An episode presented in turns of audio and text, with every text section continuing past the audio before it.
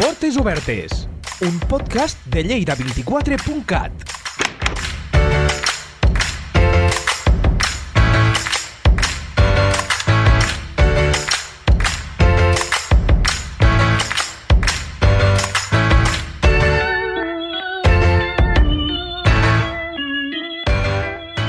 de fa més de 40 anys, l'Aula Municipal de Teatre de Lleida és el centre d'ensenyament teatral de la ciutat, on s'ofereix formació des d'un vessant lúdic, però també professional. Això inclou des dels infants a partir de 3 anys fins a l'edat adulta, amb el cicle formatiu de grau superior en tècniques d'actuació teatral com a eix vertebrador. Per conèixer què s'hi fa i a les persones que hi participen, avui obrim les portes de l'Aula de Teatre.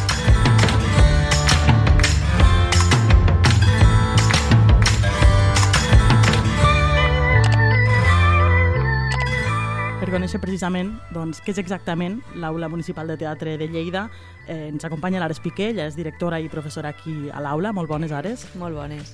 Explica'ns una mica potser això, que, com neix l'Aula Municipal de, de Teatre, què és el que s'hi fa? Mm, clar, explicar com neix és anar-se'n molt enrere a una època on, on jo era un bebè.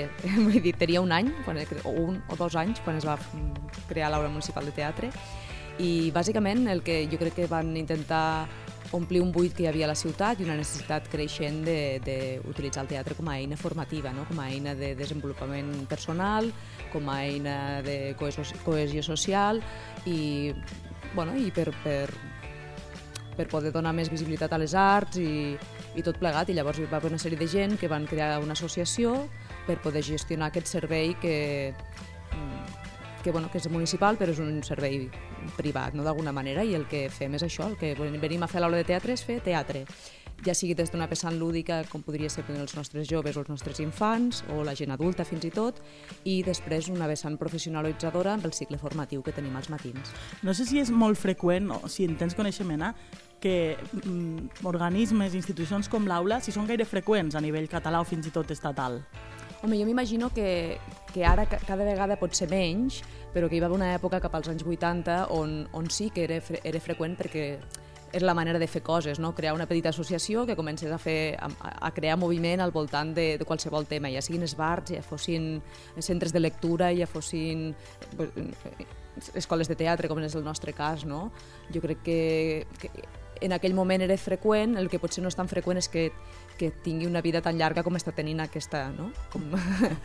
Vull dir que al final l'aula de teatre fa molt, mm, com a associació, doncs fa 40, gairebé 40 anys que deu existir i, i clar, i és una associació que no ha parat la seva activitat perquè sempre ha tingut uh, moviment al voltant del teatre, no? llavors mm, el format no ha acabat de canviar, potser és el que ara tocaria, no? el següent pas, fer com un, eh, que l'escola es convertís absolut, absolutament en municipal, que la gestió fos completament municipal i que seria com el, el pas lògic una mica no? de, de, de, la, de, la, de la institució i és cap a on van una mica les coses. No? Però clar, clar, és una associació que porta 40 anys dedicant-se exclusivament a, a fer i ensenyar teatre. Mm -hmm.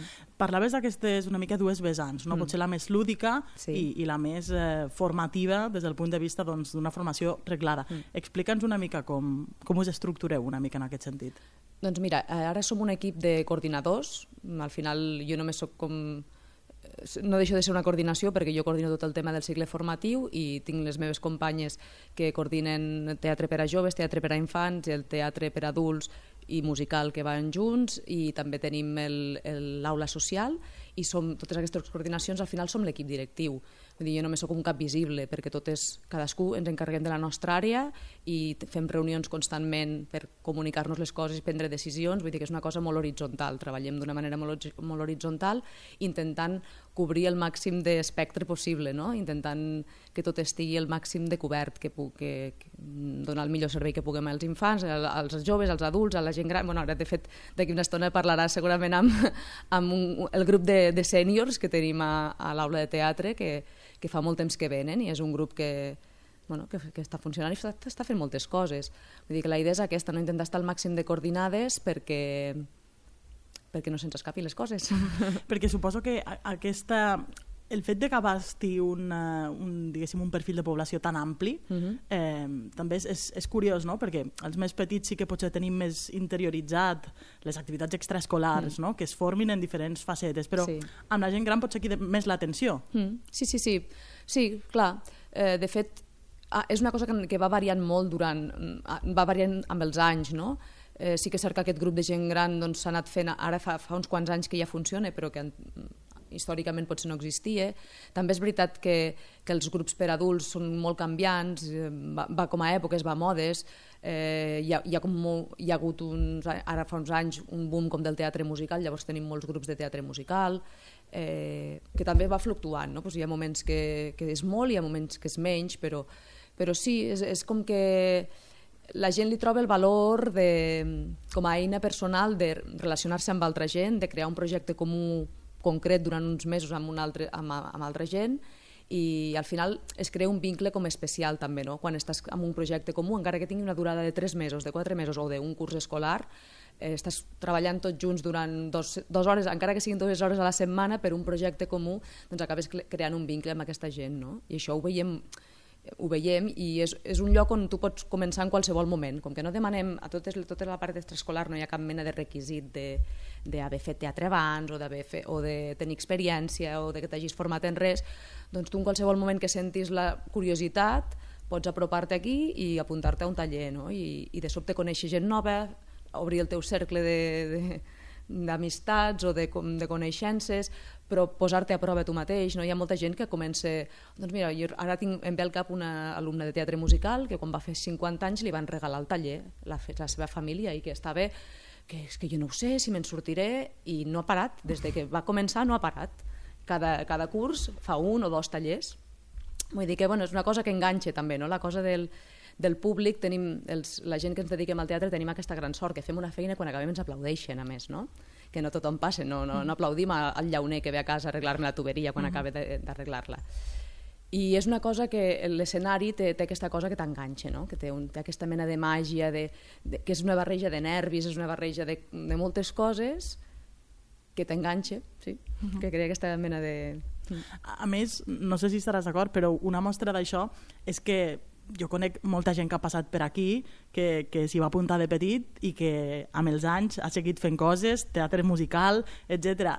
La gent que s'enganxa a l'aula d'alguna manera acostuma a estar-hi vinculada durant molts anys, fins i tot professors i de més. Sí, sí, sí. I, i sí, moltes vegades ens passa també que ens trobem gent que de sobte ha marxat a estudiar fora o que pels estudis, amb els joves passa molt, no? perquè hi ha tota aquesta pressió dels estudis, que de sobte ho deixen durant un temps i quan ja s'han assentat, de sobte diuen és que sento la cosa aquella, la necessitat de tornar, no? I, i això és molt maco, vol dir també que, bueno, pues que hi, ha cos, hi ha coses que es fan bé i, i que i que, bueno, que, que, que aquest cuquet, les, aquesta llavor l'has plantat en aquella persona no? I, i que sent aquesta necessitat d'expressar-se a través del teatre. No sé si és el teu cas, si vas Mm. ser alumne de l'aula i després amb els anys des d'ens acabat. Jo vaig ser alumna de l'aula un any, un curs a la meva vida, quan era petita, quan tenia, no sé, si 8, 9 anys, una cosa així, i sí que en aquell moment em, el professor que jo vaig tenir de teatre em va marcar moltíssim i no vaig poder continuar a l'aula per motius mm, X, no recordo, familiars i tal, però el professor aquest és com que el anava seguint, recordo que anava veient les obres de teatre que feien, perquè en aquell moment ja l'aula eh, gestionava una companyia de teatre professional que es deia Teatre Estable de Ponent, si no recordo malament, i ara potser m'estic estic confonent el nom, eh? però, però jo recordo i anava a veure les obres de teatre que, que hi sortia aquest professor, no? bueno, que eh, aquest professor és el Ramon Molins de Zum Zum Teatre. Vull dir, i, i clar, a mi jo vaig gaudir aquell curs de classes amb ell d'una manera extraordinària. Llavors pues, eh, anava a veure a, a, l'illa del Baró Zodíac, al, a Història d'un cavall, tots els espectacles que anaven fent. I llavors, de sobte, aquesta gent mm, jo recordo que ell va començar a fer classes a l'institut on el meu germà anava, que després hi havia d'anar jo, i vaig fer com l'extraescolar aquí, i d'aquí em vaig com reenganxar al teatre, no? I de fet jo aquí a l'aula havia fet, a l'aula antiga, això un curs quan era petita, a l'aula en aquesta seu on som ara, que es fa estrany dir-li l'aula nova, perquè de nova no té res, però en, aquest, en aquesta seu que és de l'any 97 o 98 o alguna així, eh, havia vingut a fer un curs ja una mica més gran amb la, amb la Marta Carrasco, la ballarina, i ja està, no, no, no tenia molta relació amb l'aula, perquè bueno, és, és, aquestes coses que passen a les ciutats petites, no? que de sobte es van crear com dos bàndols, hi havia la gent de... Zum Zum havia creat una escola i jo vaig anar, com que era l'escola del professor que jo tenia com idolatrat, vaig anar parant a aquesta escola i l'aula i Zoom no eren amics. Llavors era com, si ets del Zoom no pots ser de l'aula, si ets de l'aula no pots ser del Zoom. Hi havia aquesta cosa que passa als pobles petits, no? pues els de Corbins i els de Torrelameu, aquesta cosa que ens passa una mica a Lleida de les rivalitats. I, I no va ser fins de la meva etapa adulta, quan ja havia marxat a estudiar i tot a fora, al tornar, que vaig començar a relacionar-me amb, amb l'aula. Vaig venir un dia, vaig presentar el currículum i vaig començar a treballar. Aquestes rivalitats creus que encara existeixen? Jo crec que per sort no. Clar, també s'ha de dir que ara mateix, eh, com a escola d'arts escèniques, Lleida no en té cap altra de, que, que, on puguis anar a fer classes de teatre. Sí que hi ha llocs puntuals on de sobte fan un curs de teatre, però jo crec que no que serien absurdes. Al, al final mm. crec que la mentalitat de tots ha canviat que, i que pensem que com més puguem treballar en xarxa, com més, eh, més art hi hagi, més, més llocs, més oportunitats, més fàcil és que aconseguim coses per tots, no? Aquesta cosa de m'ho guardo per mi, no? només els meus, és com, com que per sort ho estem deixant enrere, no? -huh. Ara, abans d'acabar, eh, hem de parlar d'un tema que no és gaire agradable, uh -huh. que és l'aula, malauradament, en els darrers mesos ha estat doncs, notícia. Bueno, en els darrers anys, eh? Bueno, ja, sí, mesos ja, exacte, són sí. molts mesos, sí. sí. Quatre anyets eh, portem amb el tema, sí. Pel tema dels abusos sí, sí. que va haver per part d'alguns professors, sé que a més des de l'aula s'ha treballat molt per intentar acabar amb, amb aquest estigma eh, per posar eines, recursos, tant per a professorat com per a alumnes, perquè una situació així no es torni a, a repetir. Mm. No sé si ens podries explicar una mica què és el que s'ha intentat fer, com ho heu viscut tot plegat. Mm. Clar, el procés ha sigut molt... Eh, ha sigut i és, perquè no és, una, no és una cosa que estigui acabada, i és una cosa que la portarem, per sort o per desgràcia, la portarem sempre amb nosaltres i que ens, allí serà, no? Eh, de, de diferents maneres, vull dir que formarà part de la història i, i de, la que hem, de la que hem après molt, de la que seguim aprenent i que, que no ha sigut, hi ha hagut moments molt durs i hi haurà moments molt, du, molt durs i és, és una cosa molt difícil de gestionar perquè ningú t'ensenya com, com l'has de gestionar. No? Llavors, eh, hem comès molts errors, eh, intentant fer les coses bé, de vegades ho hem fet molt malament, també. El que sí que és cert que sempre hem intentat eh, posar el focus en que això no es pugui repetir, que els nostres alumnes estiguin el màxim de protegits possibles i en, en, amb, aquesta, amb aquesta idea és per la qual es va crear el protocol, que al final el protocol no deixa de ser un paper, uns papers un, que ens donen un marc de, de referència per saber que, com actuar, però el seu seria és que tinguem tots prou eines educat, a nivell educatiu d'educació pròpia i de, per educar els altres com perquè això no, no passi, perquè aquest protocol no s'hagi de posar mai en marxa. No? Que al final sembla que és un problema molt gros que tenim a la nostra societat, no s'estan posant no s'estan posant mm, solucions des de, les, des, de, des de dalt, des dels polítics. Vull dir, al final és un tema educatiu que hauríem de començar a educar els nostres infants des de, des de l'edat des de, des de la primera, les primeres etapes d'educació, començar-los a educar en, una, en educació sexual sana, d'alguna manera, per, perquè tinguin les eines per quan poder de, de, detectar ells mateixos si estan vivint una situació que no haurien d'estar vivint i, i perquè tampoc, també cada vegada mm, les, les, la ment de, dels possibles abusadors entenguin que això no és, mm, no és la manera correcta d'actuar. No? Vull dir que és un problema que tenim molt gran a la societat i que, que ten, tinc la sensació que quan passa és un desgavell molt gran, eh, les víctimes ho passen fatal perquè, perquè òbviament han, han sigut víctimes d'una cosa molt greu, i, i que després els altres anem com, com una mica bojos intentant fer les coses bé quan no saps ben bé com fer-les. No? I després creem protocols que són molt útils per això, no? en un moment donat que passi una cosa d'aquestes, com la podem com, la pode, com, com actuar que intenten evitar que això passi però que no són una garantia de res al final. No? I un protocol, és, en el nostre cas el protocol és un document viu que està constantment en canvi perquè la societat està constantment canviant, estem constantment revisant-lo afegint nous, noves possibles variants dintre d'aquest protocol, però és això, si no ens hi posem tots i totes, mmm, només és un paper. Uh -huh. I la idea és aquesta, no? que tota la, la nostra comunitat educativa estigui el màxim d'educada, sobretot els professors, eh, professorat, alumnat, les famílies, que tots tinguem el, la màxima informació i el, la màxima educació en aquest sentit perquè no es, pugui tornar, no es pugui tornar a repetir. Però tot i així, això no és una garantia de que no passi, perquè malauradament les xifres ens diuen que abusadors en segueix havent i a tots els àmbits. Llavors, per tant, és una alerta constant, no? És com que... I quan, a més, quan t'ha passat, arriba un punt que tens un punt de paranoia, que estem amb les alertes tan engegades que a tot arreu hi veus, a tot arreu hi veus possibles coses que no són correctes, no? Estàs com una mica paranoic. Però, bueno, la idea és eh, no oblidar-ho perquè no, no ho oblidarem mai, per tant, aprendre del que ha passat, formar-nos el màxim possible per tirar endavant i evitar en tot cas, en qualsevol moment que això pugui tornar a passar. Mm -hmm. Si et sembla, ara anem a parlar amb aquests membres d'aquesta comunitat educativa que comentàvem perquè ens expliquin doncs, eh, amb més detall què és el que feu aquí a l'aula. Molt bé, gràcies.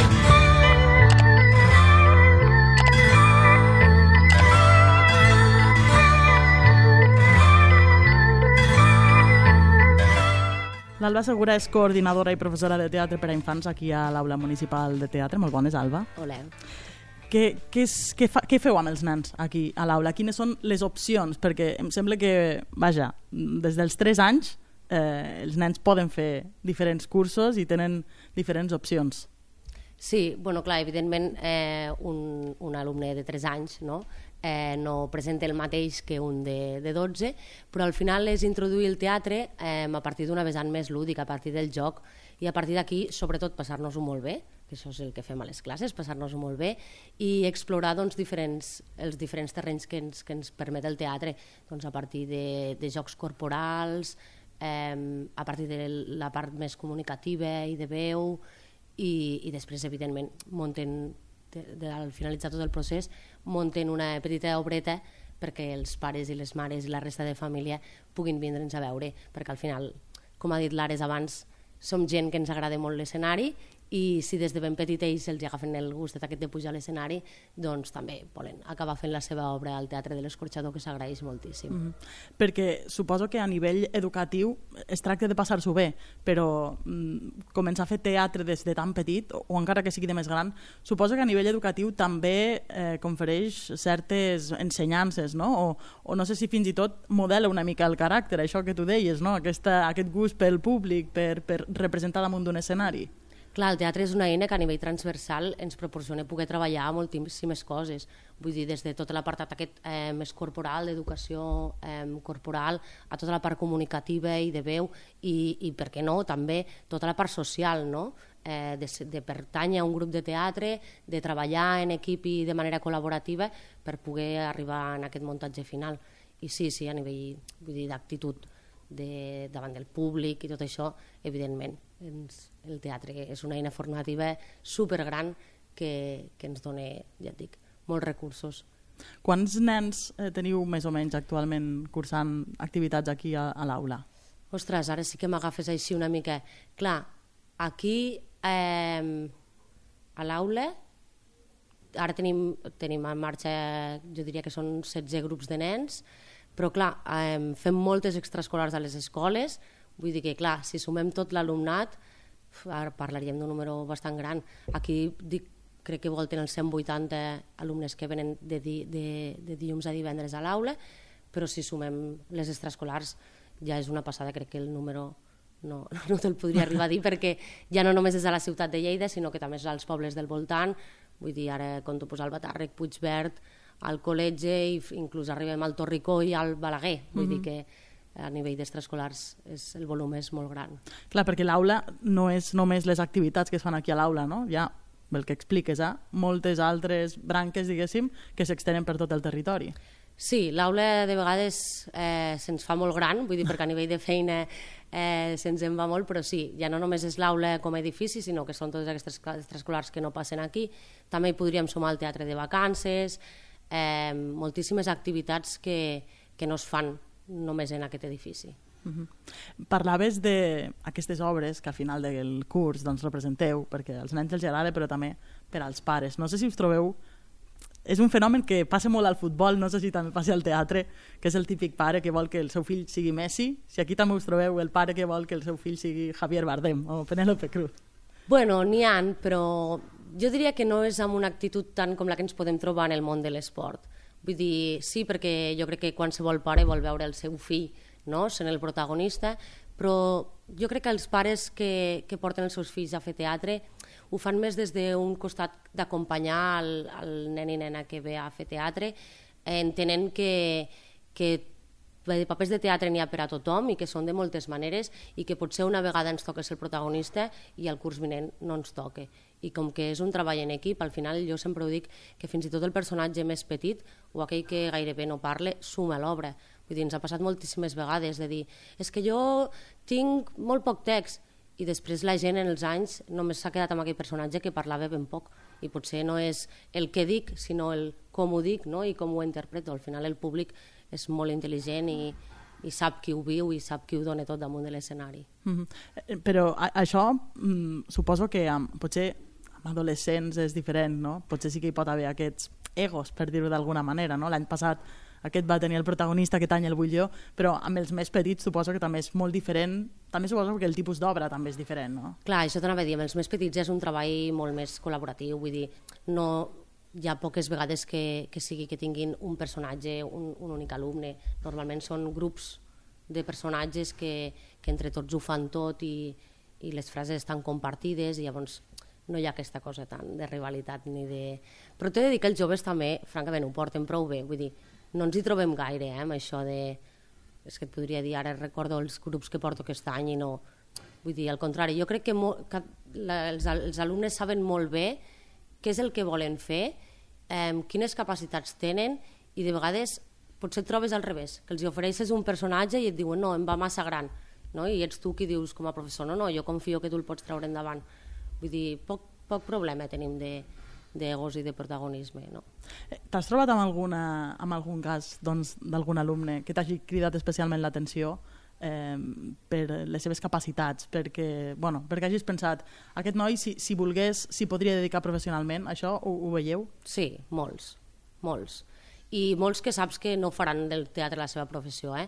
però saps que té les capacitats i que segurament serà capaç de portar-ho a la seva professió que vulgui fer Vull dir, sí, sí, moltíssims. Passa molta gent amb talent per l'aula. Mm -hmm. També suposo que, que ja és curiós no, veure aquest vessant de, de gent que dius, ostres, és molt bo, és molt bona, però, però bueno, potser tenen clar que guanyar-se la vida fent teatre o fent cinema, sent actor des del vessant que sigui, bueno, no és, no és una carrera fàcil, no, no és difícil arribar a ser no? eh, un, un gran artista, potser.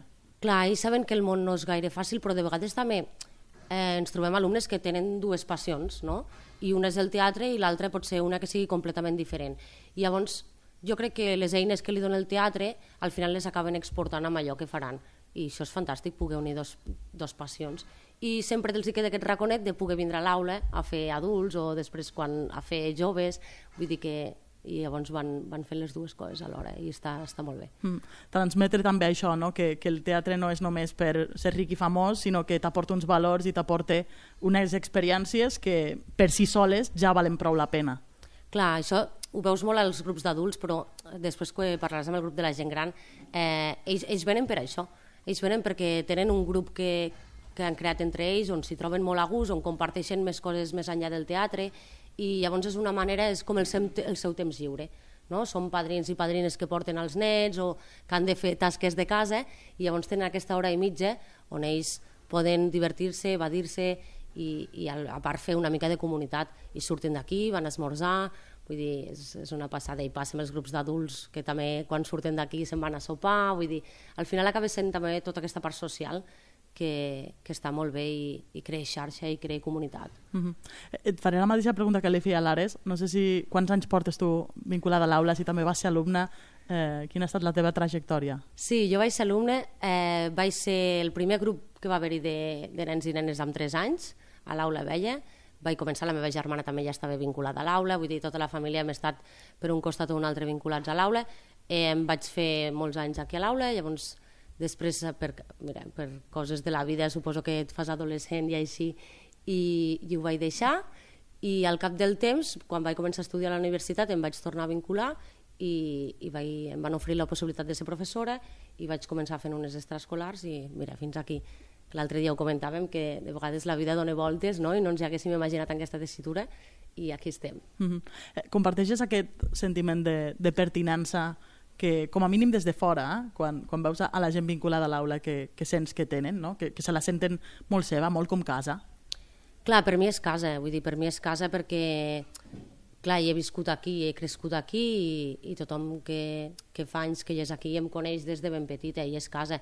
I guardo amistats de, del temps que, que fèiem teatre per a nens i sí, sí, clar, ens reconeixem com a els de l'aula, no? Sí, sí, sí, som els de l'aula.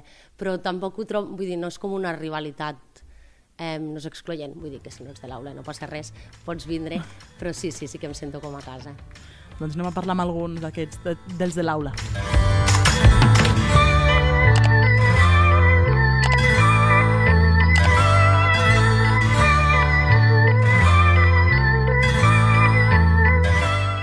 La Conxita Ramon participa en aquests grups de teatre per a la gent gran de l'aula i ara ens comentaves aquí que portes ja 6 o 7 anys eh, vinculada a aquest grup de teatre. 7, sí, 7 segur. Sí, sí. Com vas arribar-hi? Doncs mira, eh, jo sempre havia pensat que m'agradaria fer teatre, llavors em vaig apuntar primer a un casal i vaig començar. Llavors uns companys meus em van parlar d'aquí de l'escorxador i vaig pensar, home, és una aula de teatre, allí n'aprendré. I em vaig apuntar, i la veritat és que és una de les coses més ben fetes que he fet. Què, què és el que feu? Explica'ns una mica, mm, no sé, quants dies a la setmana veniu, què és el que feu a, a les classes? Mm, doncs venim molt poquet, només és un dia a la setmana, només és una hora i mitja, ojalà siguessin més dies, perquè va ser arribar aquí, a veure, em vaig trobar molt arropada, els companys són fantàstics, les professores, que sempre han estat professores, menys el primer any, eh, sí que anem canviant, però si una és maja, l'altra igual o més o igual. Llavors doncs, venim aquí i aprenem el mm, que és fer teatre. Llavors preparem una obra i al final de curs la fem a l'escenari. La primera vegada que vaig sortir a l'escenari a fer l'obra, el cor m'anava, bueno, no sé ni com m'anava, però va ser començar Mare meva, quin disfrute més gran, és que m'ho passo molt bé. Mm -hmm. Clar, una mostra de que tu passes bé és que portes més de set anys eh? sí. fent-ho i repetint sí. any rere any. I repetint, i repetint, i repetint. És que no es pot explicar la sensació, és... No sé, pots tindre un dia dolent, una setmana dolenta, un any dolent. Quan arribes aquí a la classe, no sé, és que te canvia tot, és, és que no es pot explicar. -huh. De veritat, és fantàstic. És una hora i mitja, no?, per a tu, en què sí. gaudeixes, que te centres sí. en el teatre i sí. t'oblides sí, sí. una mica de la resta. És igual, sí, és igual mal de cap, és igual. És igual, et passa tot. Abans havies tingut, eh, no sé si alguna, quan ets eh, més jove, alguna vinculació al món del teatre, eh, de l'espectacle, o, o si més no havies tingut aquestes ganes però per circumstàncies de la vida doncs no hi, podia, no hi havies pogut accedir? A veure, de molt joveneta petita vaig fer teatre. Vaig fer una obra que jo crec que em va quedar marcada, perquè a més va ser molt curiós que jo tenia que trencar un canti, però el canti va desaparèixer al moment de l'obra i al moment de fer l'obra no hi havia el canti. Són coses que et queden marcades de petita. Mai més hi vaig pensar. Sí que és veritat que a mi el teatre m'agrada i sempre que podem anem a Madrid o a Barcelona a veure-ho. Això és veritat. Però va ser jubilar i pensar, ara tinc temps, què vull fer? Teatre. I, bueno, no sé. Uh -huh. A veure, també és veritat que he trobat gent fantàstica, perquè jo sóc una mica rara, no, però si em trobo bé amb la gent, m'hi trobo bé. Però si no m'hi trobo bé, marxo, puerta i andando. I és que de veritat, som una gent, és que som una família. És que, en sèrio, és, no sé. Eh, eh, suposo que quan un cop acabeu aquesta classe setmanal que feu, sortiu d'aquí, eh, no sé si aneu junts, per exemple, al teatre, a veure altres obres, feu, feu Mira, relacions fora d'aquí? Eh, L'anar a veure el teatre amb aquesta gent, eh, potser ho hem fet una vegada o dos. El que sí que és veritat és que anem a fer un cafè, eh, i encara que a vegades no, és igual, el vincul hi és. Vull dir, passa alguna cosa amb algú i ens hi aboquem. No sé, mira, ara a mi fa poc que se me va morir la mare. Eh, jo em vaig sentir arropada amb aquesta gent, molt, molt, vull dir, moltíssim. Mm, bueno, no sé, és que et fan sentir família. Uh mhm. -huh. I, bueno, jo sóc molt familiar. Eh, en, en tots aquests eh, anys que portes eh, fent aquest grup de teatre, eh, explica'ns alguna de les obres que més t'hagi agradat o algun dels papers, el paper amb el que tu diguis, mira, d'aquell, com tu deies, allò que et marca, que et quede, quin és el paper que tu creus que, que més t'ha marcat o, o que més t'ha agradat fer, amb el que més has gaudit? Mira, així de pressa, de pressa, de pressa, el primer que em ve, que em va agradar molt, molt, molt, i el vaig disfrutar molt, eh, ostres, com se deia el títol? Que feia com de reportera, que a més ens el vam inventar. Eh, bueno, venia una reportera en un poble, hi havia un moro, eh, per parlar de la gent, mm, ostres, com se diu? Però ja me n'en recordaré, eh? eh? Com? No, no, no, no, no. Me n'en recordo ara, me catxis la mar. Però bueno, és un paper que em vaig sentir mm, potenta. Vull dir que el vaig disfrutar a tope, però a veure, a totes les obres he disfrutat del paper, eh? Uh -huh. Però bueno, aquell me va agradar moltíssim. I ara no sé, ara tinc el cap una mica tancat, perquè sóc nerviosa. No pateixis. Però de fet disfruto cada any amb tots els papers. Eh, Les obres les trieu entre tots, us les proposen els professors, us les inventeu, n'agafeu que ja estiguin escrites... una mica de cada. Eh, a veure, hi ha uns companys que volen obres mm, fetes, escrites i tal.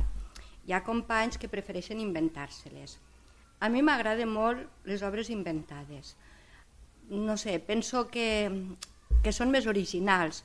A més, penso que sí, que sí, que el guió se té que seguir i es té que dir l'última paraula, però realment sóc de les que penso que si tu saps l'obra, entens l'obra, gairebé les paraules tampoc tenen tanta importància, les últimes paraules, que al final te fiques a l'obra i ja està. No és que te ho inventis, és que ja et va sortint. Però bueno, Es pot improvisar una mica, no? a mi m'agrada la improvisació. Sí, m'agrada. Parlàvem de, dels beneficis que fer teatre pot tenir per als més joves, perquè desenvolupen certes habilitats, Sí. etc. Però suposo que, que en el teu cas també hi ha moltes coses que has après aquí a l'aula i que després t'han servit en el teu dia a dia. pues sí, mira, eh, fas treballar molt la memòria, que a la nostra edat és molt important perquè, bueno, mm, la majoria som desmemoriats. Llavors, eh, tens uns horaris que seguir. Eh, llavors, coneixes a gent nova, relaciones amb més gent. Mm, Són una sèrie de coses molt importants, perquè al final, amb aquesta edat, si te tanques, i hi ha gent que es tanque, es fan vells i en canvi fent una, no sé, una teràpia d'aquestes, perquè per mi és una teràpia, perquè a part riem molt, eh? vull dir, és igual com vagi l'obra. A vegades, com més malament va, més riem, perquè, no ho sé, perquè riem. Llavors penso que, que són coses molt importants i que fan que estiguis més jove. En el meu cas, m'ha fet sentir més jove. Conxita, crec que no, no havíem pogut triar a una millor ambaixadora d'aquests Bueno. grups de, de la gent gran de l'aula que, que tu, eh? Gràcies. Moltes gràcies per acompanyar-nos. Gràcies a vosaltres, de veritat, ha estat un plaer. M'ho he passat molt bé, moltíssimes gràcies.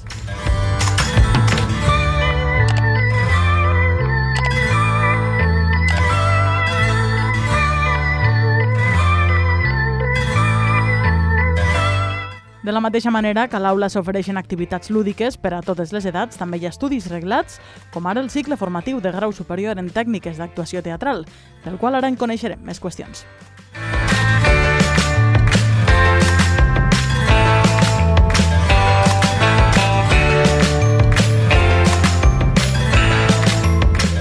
El Pere Ferran és un dels seus eh, professors. Molt bones, Pere. Hola, bones, què tal? Quines assignatures imparteixes en aquest cicle? Mira, jo al cicle eh, aquest, faig condicionament 1, aquest any per qüestions de reestructuració de plantilla també he fet condicionament 2 i comèdia de l'art. Què s'estudia en un cicle formatiu de, de teatre, per dir-ho d'alguna manera? Doncs mira, bàsicament tècniques tant de cos com de veu, sí? per la preparació de l'actor, per tota la seva carrera i sobretot tota la seva època de formació, per treure el màxim rendiment amb el mínim esforç i poder executar tot el que se'ls demani des de des d'un punt correcte tant de veu com de cos i després tècniques d'interpretació totes les tècniques més variades i possibles d'interpretació. Bàsicament és això el que els ensenyem. Una formació bàsica entenent que amb les 2.000 hores que tenim, comptant les pràctiques professionals que han de fer, eh, aquests nois i noies hauran de continuar formant-se. O sigui que el cicle és una plataforma de llançament per tota la seva carrera i creiem que és una molt bona plataforma. Mm -hmm. No sé si hi ha altres eh, punts, altres centres on es faci aquest cicle formatiu, si n'hi ha molts, vaja, o, o aquest en concret aquí a l'aula és un dels pocs llocs on es fa. Mira, l'aula, conjuntament amb el Col·legi del Teatre, que són dues escoles on jo treballo, i altres escoles eh, que algunes han plegat, altres estan reestructurant-se, però des de fa potser 30-40 anys que treballen des de l'àmbit municipal o des de l'àmbit privat, van crear aquest cicle, eh, es va fer tota una feinada de posar en valor tota aquesta experiència teatral adquirida i es va aconseguir aquesta titulació oficial de cicle superior. I mm, a partir d'aquesta creació i de veure aquestes primeres eh, formacions i aquest primer, aquestes primeres promocions que, la, que el cicle estava ben estructurat, doncs han anat sortint cada cop més escoles, ja n'hi ha a Reus, n'hi ha a Manresa, a Barcelona se n'obren, uh -huh. a Tarragona em sembla que... Bueno, es van obrint mica en mica perquè es veu que el cicle funciona i fins i tot batxillerats artístics eh, estan ampliant la seva proposta absorbint també el cicle. Moltes vegades eh, creus que hi ha prejudicis sobre la formació en general en aspectes artístics, però potser en el cas concret de la interpretació doncs fins i tot una mica més, no? Des del punt de vista del conjunt de la societat, que encara molta gent pensa que, que potser per ser actor o per ser actriu no cal estudiar. Um, Mira, jo crec que prejudicis, per desgràcia, n'hi ha amb tot. el que passa és que les famílies, jo crec que el prejudici més gran és que les famílies pateixen pels seus fills, però jo sóc pare, tinc un fill de 17 i un de 14 i pateixo, però com que tota la vida m'he dedicat al teatre eh, des de que vaig decidir dedicar-m'hi, diguem-ne, eh, veus que el patiment és perquè si els, si els fills aconseguiran tenir una estabilitat, etc. Jo crec que els prejudicis van més per aquí, perquè al final tot, tota la idea preestablerta del món de la bohèmia i tot això, jo crec que això ja, ja, ja ha quedat enrere i ja no hi ha aquestes pors perquè va amb l'evolució de la societat, amb tot el tema del feminisme, etc. i crec, les noves famílies, tot això jo crec que està més superat, però sí que hi ha el patiment per, per què serà el dia del demà a nivell de, laboral dels nostres fills. I penso que tal i com està la situació crec que és més interessant que els nois i noies estudin el que els interessa perquè això també és un canvi laboral. Vull dir, ja no estarem com els nostres avis o els nostres pares fent tota la vida una mateixa cosa, potser ens dedicarem a un camp però haurem d'anar-nos reciclant. I crec que el prejudici va més per aquí, és més un patiment que un prejudici.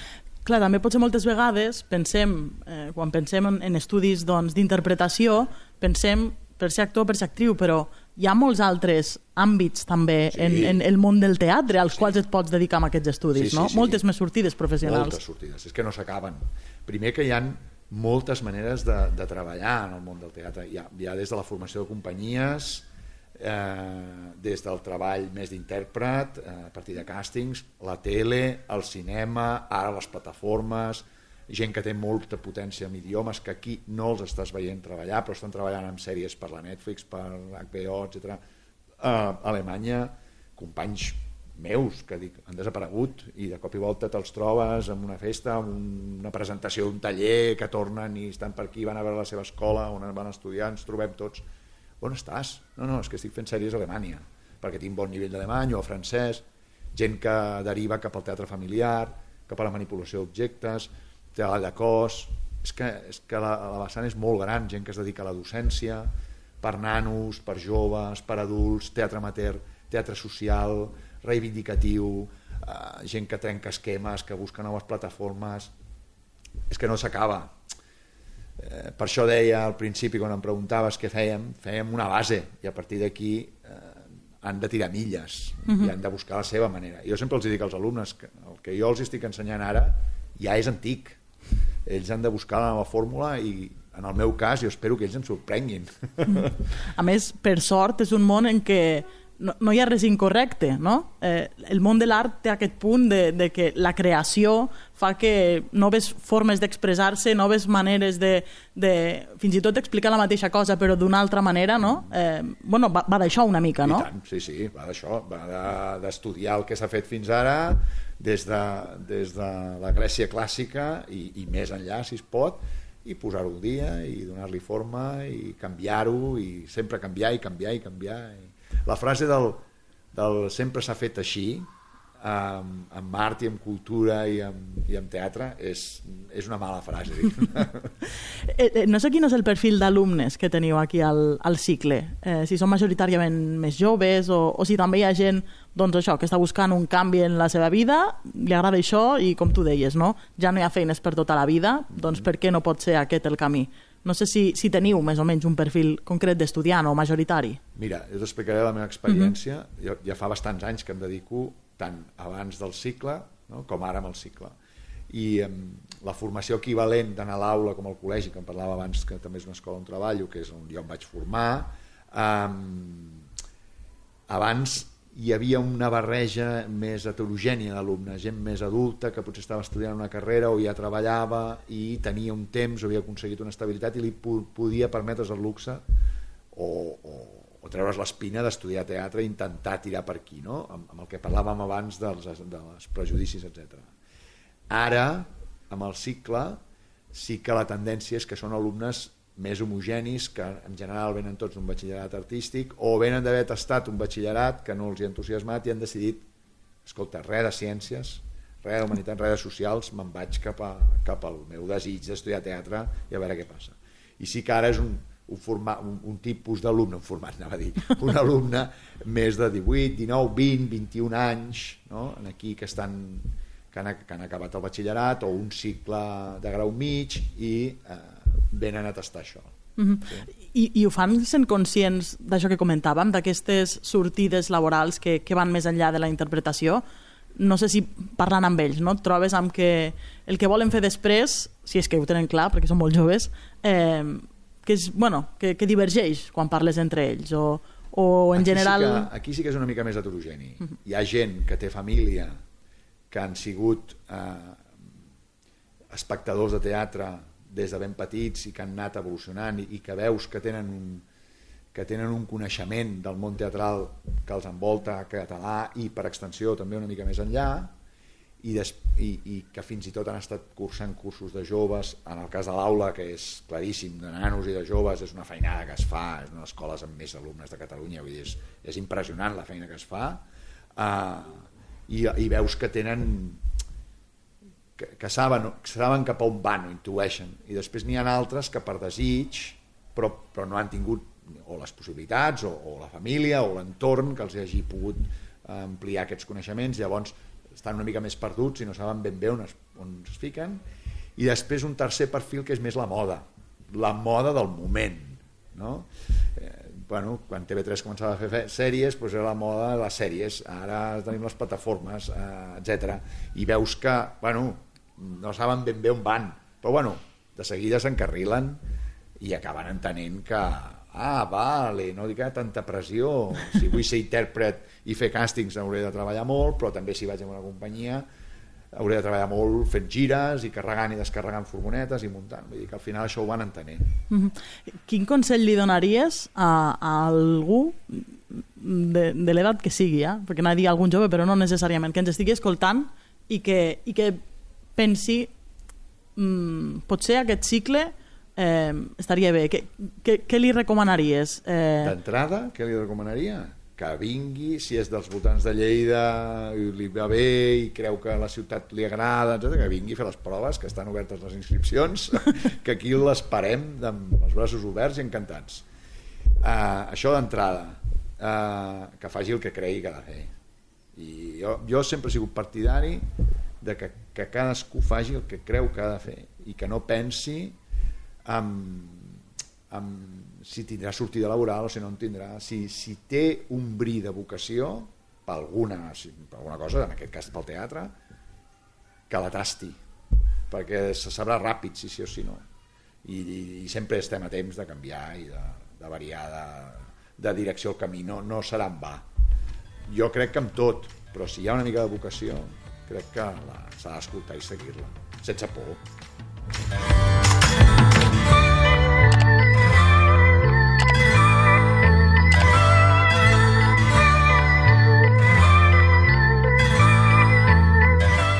L'Àngels Ribes és alumne de primer d'aquest eh, cicle formatiu de grau superior en tècniques d'actuació teatral. Explica'ns primer, Àngels, eh, quants anys tens, d'on vens i, i per què vas triar aquest cicle formatiu. Eh, jo vinc d'Alacant, d'un poble d'Alacant, Benissa concretament, i tinc 23 anys. Eh, resulta que, o sigui, després d'acabar la meva formació eh, acadèmica, eh, vaig dir, vull dedicar-me a això de la interpretació, i vaig mirar cursos i quines proves estaven obertes, i al final em vaig apuntar i per a mi les proves són com anar i veure com treballa la gent. O sigui, no tant un càsting per a mi, sinó quasi un càsting per a l'escola per a veure si m'agrada o no. I vaig vindre a fer les proves i em vaig presentar també a altres llocs i després, al saber que havia entrat, vaig valorar què és el que jo volia. I la veritat és que a les proves em vaig donar compte que, que la manera que treballaven així pues, era la que, jo, la que jo volia seguir. Perquè, primer, que teor, o sigui, de programa tenen un programa molt complet i això a mi ja em cridava molt l'atenció perquè vaig pensar, jo vull un poc de tot i perquè no vull especialitzar-me encara, però vull tenir competències en, tot, en tots els àmbits, no sols en un, que és el que passa en la majoria d'escoles. I després, al vindre aquí i, i provar això, quin treball físic feien, quin treball d'interpretació més pur en monòleg i com ho feien, pues, em vaig decidir per vindre. I la veritat és que estic molt contenta perquè el que més volia jo era treball de cos i és una part molt grossa del cicle i, i estic aprenent molt. Abans de, de, de decidir-te a fer aquests estudis teatrals, quin tipus de formació tenies tu? Què vas estudiar? Em, o sigui, jo he fet magisteri, i, però a banda feia cursos d'interpretació i pues, he fet tècnica Meisner, però només era la tècnica en si i no feien res més, o cursos de teatre d'extraescolar que toquen un poc, però no és com aquí, que està més reglat, que aprens, sinó que són un poc més com els d'adults que es fan per les tardes de gent amateur i l'objectiu principal és fer una obra, que aprens molt, però no tècnica pura. I per això volia que fos més tècnica. Mhm. Què vols fer un cop acabis el cicle, si és que ho saps? Perquè deies, volia tenir aquesta base que deies, no? una mica de tot, eh, aquest coneixement general, i bueno, després potser m'especialitzo però encara no ho vull triar. Tens una idea de, de cap a quina branca et voldries encaminar? Eh, pues resulta que ha sigut al contrari, perquè jo abans sabia que jo volia fer interpretació textual, però al vindre aquí i aprendre molt de físic, jo em pensava que era del que més volia aprendre perquè era la meva deficiència. Però al provar-ho i de la manera que ho fan, he dit, ui, igual m'agrada més que el text. Per tant, ara estic més liada en quant a especialització, però bueno, seguir formant-me segur i, i treballar del que es puga, però sobretot seguir formant-me i poder, després poder dedicar-me a això completament. Mhm. Com ha estat el, el deixar Alacant, eh, el Benissa en aquest cas, per venir cap a, cap a Lleida? No sé si el fet de que estigués tan lluny de, de casa teva, eh, d'entrada, mm, bueno, feies una mica reticent o no? Bueno, he de dir que... mm, O sigui, jo he estat cinc anys en València, que està a una hora del meu poble, perquè no, la distància no es nota. I, però m'aveia anar-me més lluny. O sigui, després d'haver estat una temporada lluny però prop, m'aveia també anar-me'n lluny i conèixer nous, no, noves, noves coses. Perquè València hi ha molta formació allí i coneixes a, a la xarxa, però quan passa un temps jo tenia necessitat de... I el vendre a Lleida, molt bé. O sigui, jo ho, ho estic vivint molt bé. Mm, Una nova experiència, no sé, tinc ganes d'ampliar el meu fronts.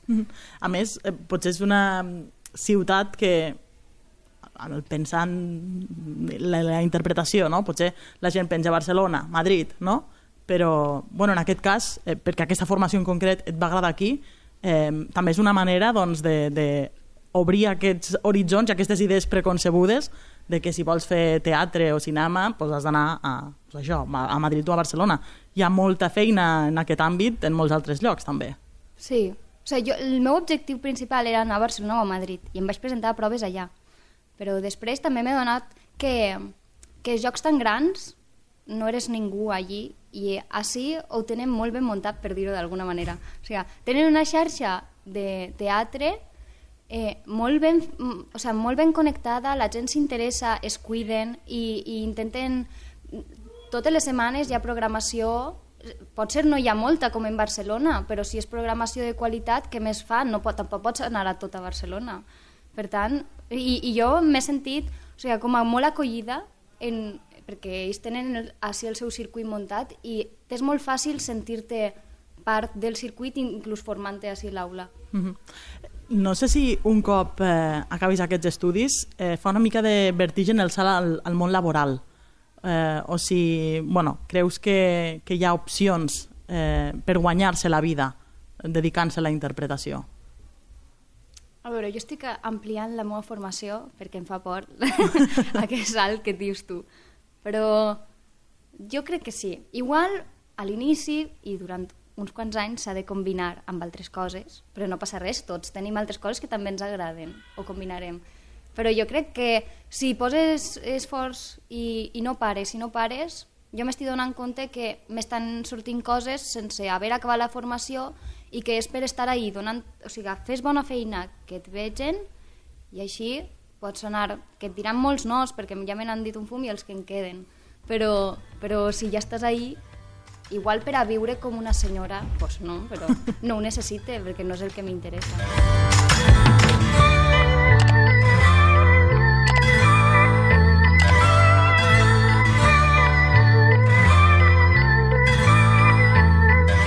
si l'Àngels era alumne de primer, en aquest cas la Clàudia González ja està a segon, explica'ns una mica, tu que potser tens una mica una perspectiva més àmplia no? de, de ja el, el que és tot el, el cicle, eh, què és el que t'està portant, t'ha portat, què creus que és el que has après en tot aquest temps?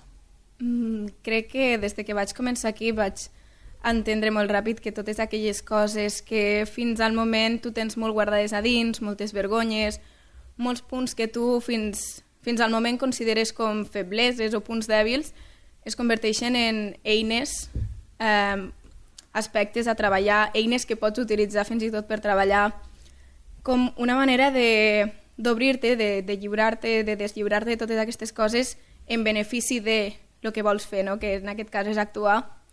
Això és una que m'ha ensenyat molt eh, estar aquí, com utilitzar tots aquest ventall i poder ampliar moltes possibilitats de com trobar eines. Mm. Com vas arribar fins a aquest cicle formatiu? Mm, jo vaig cursar el batxillerat d'Arts Escèniques al, en un institut d'aquí de Lleida i hi havia diverses persones que ho havien treballat o persones que, que al final al ser de Lleida coneixen aquests estudis i des del primer moment ens comentaven que sapigueu que més enllà de lo que és Barcelona, aquí també es pot estudiar això. Que sabeu que hi ha això, que hi ha persones que, que han estat en aquest batxillerat que ho han estat fent, ens ensenyaven els programes i així va ser una mica l'oportunitat de dir, vale, no cal sempre marxar fora per poder estudiar arts escèniques.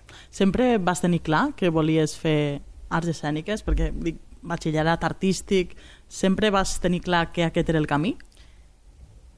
A nivell com pensar que volia estudiar alguna cosa relacionada amb el món de les arts escèniques, sí, el, de les arts en viu, més ben dit, perquè jo vinc del món de la dansa i tenia molt clar des de petita que jo volia estar en un escenari. Lo que fins que no vaig ser una mica més gran no vaig descobrir el que era el teatre, el text i diferents maneres de teatre, però vaig descobrir el text més gran. Uh mhm. -huh. Però tenia clar que volia que fos arts en viu. A més, eh, el venir també de la dansa, al final, eh, són més competències, no?, per, per dedicar-te a, a actuar en general, no? Més competències a nivell de... Mm, més coses que saps fer, per dir-ho d'alguna sí. manera, no? Més recursos que tens també per aplicar a la interpretació. En... Sí, evidentment, com qualsevol altra disciplina artística, el bo de les arts escèniques és que pots aplicar i sempre pots utilitzar com tots els recursos que t'han ensenyat i que t'han donat des de, des de que comencessis a fer aquesta, aquesta disciplina, en el meu cas, era bastant petita. Mm -hmm. Hi ha alguna assignatura que, que t'hagi agradat més de les que has cursat? O, o fins i tot alguna de la que potser no n'esperaves gran cosa i després t'ha sorprès? Alguna d'aquelles que diguis, ostres? Una de les que crec que no vaig valorar a temps podria ser que fos eh, la, la improvisació, perquè crec que generar com... És, és, una, és una assignatura que t'ajuda molt a generar eh, constantment text, moviment, està alerta de moltes coses i realment, per molt que després en un escenari potser portis el text après, has d'estar alerta, has d'estar a disposició i això és algo que la improvisació dona molt i és una de les assignatures que, que es desentrena més ràpid. I que jo ara més trobo falta i penso potser no la vaig aprofitar tant per totes aquestes coses que deia abans, com vergonyes, no saber pensar, pensar massa, posar-me molts obstacles. I l'altra assignatura que jo no esperava que em donés tant era l'assignatura de veu, que treballes com tota la connexió de veu amb el cos, amb els pensaments, les emocions, i no només per a recursos a l'hora de, de que et se, se senti bé, una bona dicció a l'escenari, sinó pel simple fet de, de l'autoconeixement, de realment conèixer com, com ets tu, tant a dins com a fora de l'escenari, el que necessites, tot. Mm -hmm. Ja estàs cursant segon, això vol dir que et queda poc per acabar aquests estudis eh, no sé si pensant en el futur tens ja clar cap a on et vols encaminar o, o cap a si hi ha alguna sortida laboral que et cridi especialment l'atenció. Això és algo que ha canviat molt en, des de que vaig començar els estudis, perquè al venir del món de la dansa vaig descobrir el que era més el teatre físic, que és una vessant que m'agrada moltíssim. Però a mesura que han anat passant aquests dos anys, me n'he donat més compte de, de que per molt que que una disciplina m'agradi, hi ha la possibilitat de barrejar-n'hi moltes, moltes més i he descobert algo que, que no tenia gens present, que és el teatre familiar, a banda, perquè no, no té per què estar vinculat al món de l'animació, el carrer m'agrada moltíssim, i crec que es pot fer una barreja d'aquestes disciplines i és per on m'agradaria tirar.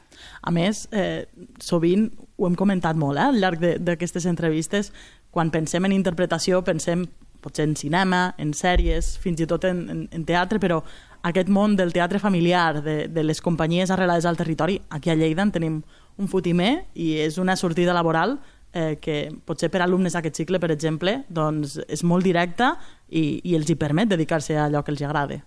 Sí, també tenim la sort de que, com que hi ha un teixit que no només és molt gran, sinó que és molt bo, hi ha molta qualitat i tant a nivell professional com a nivell personal, una gran qualitat de persones i professionals, també tenim la sort de que tenim aquesta acollida per part seva, que a vegades quasi és un incentiu de dir és un bon lloc per on, per on començar i, i on quedar-me, no? Mm -hmm. Clar, suposo que aquestes connexions entre el, el, el cicle, l'escola, l'aula municipal i el món empresarial, diguéssim, el, el sector professional, eh, un espai com l'aula, eh, que potser eh, no té molts alumnes en número, però els que té, com ens comentava una mica l'Àngels, els, els cuida molt perquè permet fer aquesta xarxa, també fa que es puguin teixir, no? Aquestes, que estigueu molt en contacte amb el món professional, amb les companyies de Lleida, fins i tot amb els festivals, que, que se n'organitzen moltíssims al nostre territori. Sí.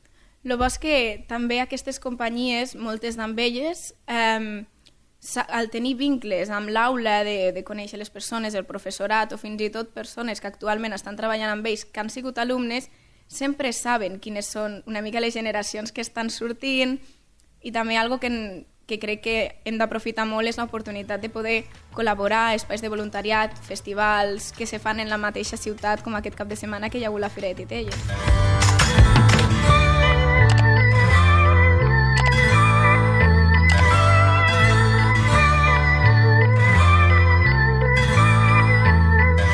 Després d'escoltar aquests testimonis, crec que podem afirmar que a l'Aula Municipal de Teatre de Lleida s'hi fan moltes coses.